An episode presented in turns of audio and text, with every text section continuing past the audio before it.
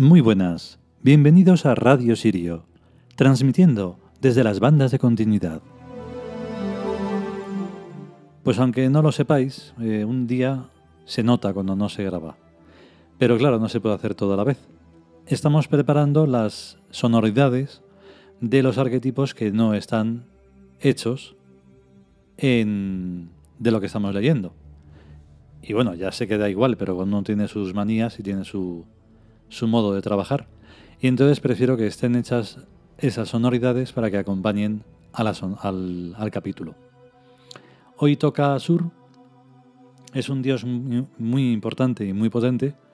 Sobre todo cuando hablo de que es potente es porque tengo en la, en la cabeza la imagen de su, de su máscara, que podéis verla en sietesoles.com. 7 con número. Y entonces ahí se puede ver. Es una máscara además bastante grande, con un volumen impresionante, sale de la pared muchísimo y entonces pues es, como digo, muy fuerte. Vamos con el capítulo.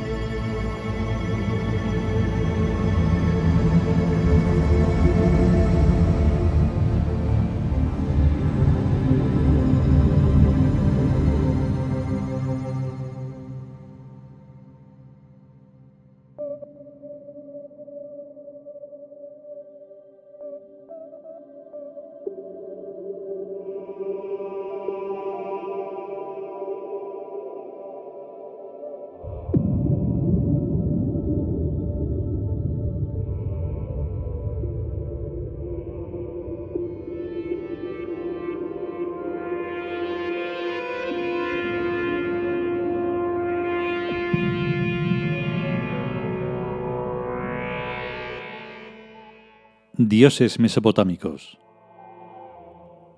Asur. Texto. Dios supremo de los asirios, Dios de la guerra y de la victoria. Istar, su compañera, le acompañaba en las batallas. Está representado por un toro alado que desciende del cielo en ayuda del devoto que le ruega que intervenga. Lleva las tres granadas, el símbolo de la triada babilónica formado por Anu, dios del cielo, Istar, diosa del amor, y Asur, dios de la guerra y la victoria. Comentario. Como todo el mundo sabe, una granada es un fruto redondo que en su interior está formado por grupos de granos carnositos. Granada, fruto del granado, de figura globosa, con diámetro de unos 10 centímetros y coronado por un tubo corto y con dientecitos, resto de los sépalos del cáliz. Corteza de color amarillento rojizo, delgada y carnosa, que cubre multitud de granos encarnados, jugosos, dulces unas veces, agridulces otras, separados en varios grupos por tabiques membranosos, y cada uno con una pepita blanquecina algo amarga. Es comestible apreciado, refrescante y se emplea en medicina contra las enfermedades de la garganta. Así queda mejor explicado. Bueno, pues el dios Asur lleva tres granadas en la corona, lo que significa que tanto el cielo, como la guerra y la victoria, como el amor, son tres cosas muy complicadas. Asur es un dios de la era de Tauro, hace unos como entre 4.000 y 6.000 años, según se mire y como es un dios táurico, lo representamos en forma de toro alado. Su divino rostro es el de una persona, pero su corona tiene un toro con alas, y es la mar de milagroso, garantizado con el sello del K que lleva por detrás. Desconfíen de las imitaciones. Nuestros dioses son piezas de museo, y costarán la tira de pelas antes de un siglo, y no digamos cuántos lo que sea dentro de dos o tres o cuatro mil años. Estos humanos no tienen visión de futuro, ni tampoco visión de pasado. Son como las hormigas, que son más viejas que la cotonía y no lo saben, y llevan reencarnando mil millones de años sin enterarse. Las hormigas. Y a los humanos les pasa lo mismo, aunque los humanos primántropos son visto y no visto. Bueno, pues el dios Asur es la divina providencia, solo que a lo bestia, acompañada por el amor y por el universo, en un trío batallador y omnipotente. Los asirios vulgares no tenían ni idea del arquetipo que habían puesto en marcha, uniendo las tres cosas, universo, amor y guerra y victoria. O sea, una cosmología viviente y guerrera. Cosmología. Parte de la astronomía que trata de las leyes generales, del origen y de la evolución del universo. Y demás cosas. La cosmología se traga a la astronomía como a una uva, y le sabe a poco, porque cosmología es todo, lo visible y lo invisible, pero real. Y si además es viviente, incluye al psiquismo, y si es guerrera, incluye también a la geopolítica. Uniendo al dios Asur con la reencarnación, tenemos un mundo del que nadie se escapa, ni por más veces que se muera. La vida no es una cuestión de semanas, ni de años, sino de ética. El que la hace mal, la paga, y el que la hace bien, la cobra. El cuento monoteísta de El infierno no tiene en cuenta que el infierno es la tierra, y que de aquí no se escapa ni el potito.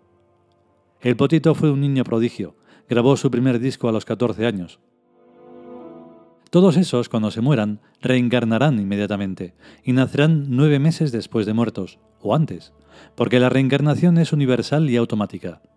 Todos los seres se reencarnan en la especie biológica o mineral a la que están acostumbrados, los eucaliptus en eucaliptus, los gorriones en gorriones, los mármoles en mármoles, las nubes en nubes, etc. Pero cuando su especie se extingue, reencarnan en la especie que más se le parezca por dentro, mentalmente se entiende. Un recién nacido humano no sabe qué aspecto es el que tiene, porque no se ha mirado al espejo. Pero cuando se metió en un óvulo humano, sabía muy bien lo que hacía, y no se confundió de especie biológica.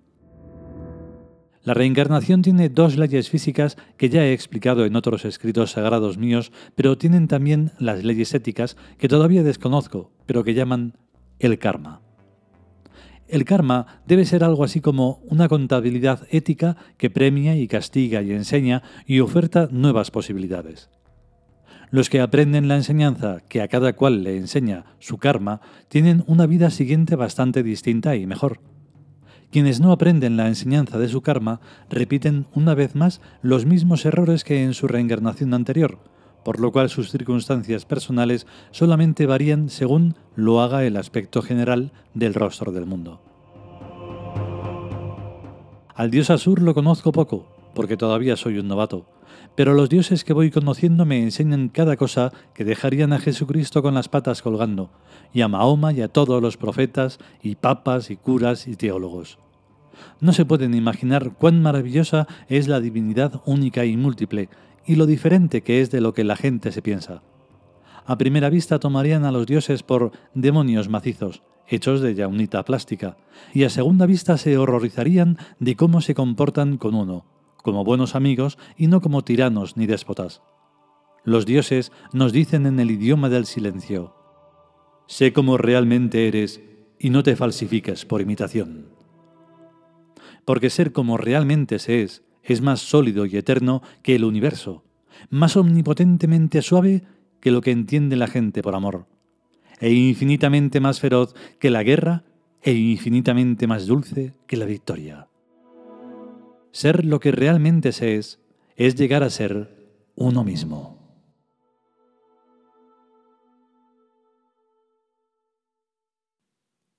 Y hasta aquí el capítulo dedicado a Asur.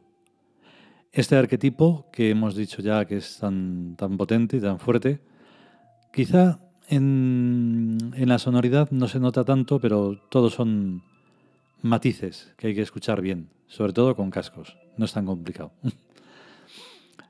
Eh, Asur tiene la, la, fuerza que hemos dicho que tiene y conocer a los arquetipos es tan sencillo como vivirlos, como concienciarlos. Aunque dentro decimos que no los conocemos porque somos novatos, novatos siempre somos, pero siempre es mejor ir aprendiendo algo y saber que aunque no se sepa nada, se sabe. No saber que no se sabe ya es saber mucho. Entonces todo eso, con todos los arquetipos que hay, pues es un enriquecimiento que se va solo enriqueciendo y enriqueciendo y enriqueciendo. El caso es que si podemos y sobre todo si queremos, volveremos con un siguiente capítulo, que no será pues eso tan rápido porque Mientras tanto hay que ir creando las sonoridades. A estar bien. Chao.